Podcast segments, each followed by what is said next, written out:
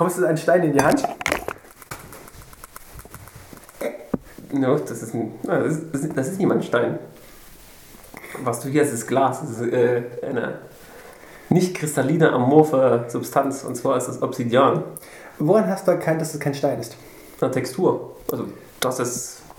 Die Oberflächen sind viel zu glatt und am splitterigen Bruch. Der splittrige Bruch ist, tritt bei welchen Gesteinen auf? Den hast du bei Quarz hauptsächlich, also Obsidian hauptsächlich Silizium. Splitteriger Bruch ist bei sehr harten Gesteinen. Splitterig, splitterig muschelig, glaube ich, ja. Oberflächenhart. Ähm, was ist eigentlich der Muschelbruch? Peter hat einen erwähnt. Du hast bestimmte Kratzstrukturen auf der Seite, von, die irgendwie nicht wirklich gesplittert sind. Welche meinst du das hier? Mhm. Das kann Abschiebung sein, wenn das Ding trans- transportiert wird. Die Frage ist, was hast du denn gefunden? Ich habe das aus Island mitbringen lassen. Also vulkanische Ursprung. Ja, vulkanischen Ursprungs. Dann können das hier äh, Schiebemarken sein, weil das Zeug relativ flüssig gewesen ist, wo es immer drüber gegangen ist.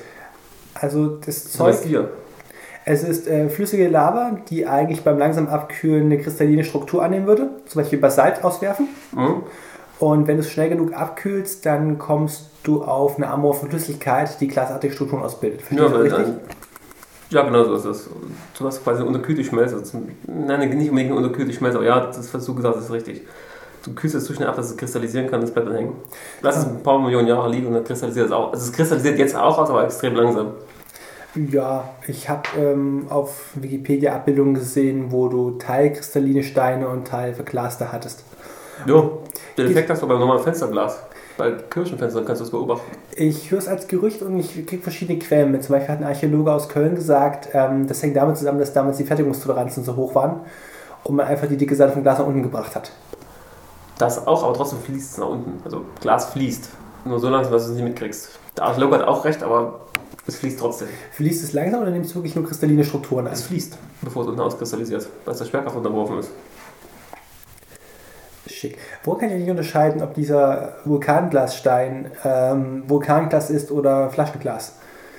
Kannst Ja gut, das erkennst du erst bei der Zusammensetzung. Und also Flaschenglas ist definiert, das ist glaube ich bloß Silizium und noch ein bisschen was anderes dazu.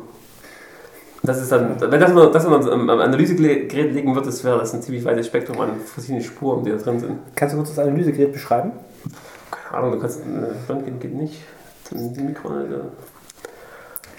Willst du eine chemische Analyse machen mit so einem Massenspektrometer? Da musst du, du musst chemische, chemische Analyse, Massenspektrometrie kannst du machen. Du kannst alles machen, aber Röntgen geht nicht aus. Also ohne, unter Vorbehalt. Also, wie gesagt, mit Analyse kenne ich nicht aus.